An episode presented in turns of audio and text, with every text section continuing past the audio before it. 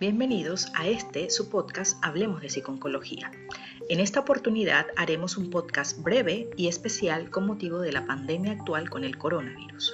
Mi nombre es Renmalí Ángulo y les voy a dar algunas recomendaciones para afrontar esta situación. ¿Comenzamos? Lo más importante a la hora de afrontar situaciones de emergencias como la que actualmente atraviesan diferentes países como lo es el coronavirus es mantener la calma.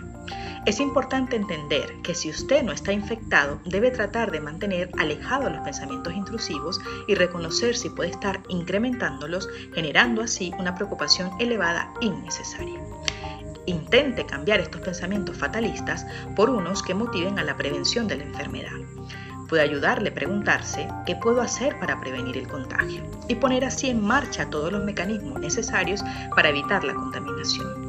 Entre estas medidas ya son bien conocidas el lavado frecuente de manos con agua y jabón o con un gel hidroalcohólico si es posible, estornudar en el codo o en un pañuelo de papel desechable, no salir de casa a menos que sea estrictamente necesario y evitar el contacto con personas que estén contagiadas del virus.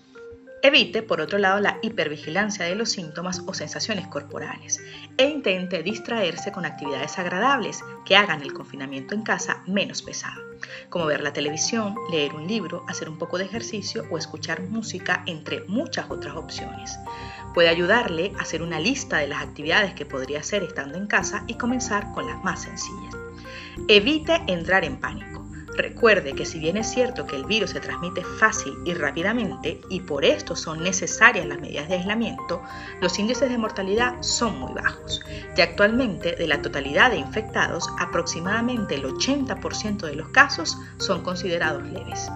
Si se encuentra con ansiedad elevada y preocupación constante, en Internet puede encontrar diferentes técnicas de relajación como la respiración profunda o la meditación y puede disponer de diferentes opciones en plataformas como YouTube o incluso en esta página web donde encontrará diferentes técnicas para lidiar con los síntomas. Estamos en una situación que si bien es alarmante, la mejor estrategia para afrontarla es la calma, la serenidad y la evitación de acciones o actuaciones y alarmistas.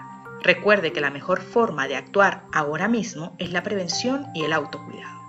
Para más información sobre el coronavirus y las medidas que se están tomando en cada país, visita las páginas oficiales, como la de los Ministerios de Sanidad o la de los hospitales y evite caer así en bulos o informaciones erróneas.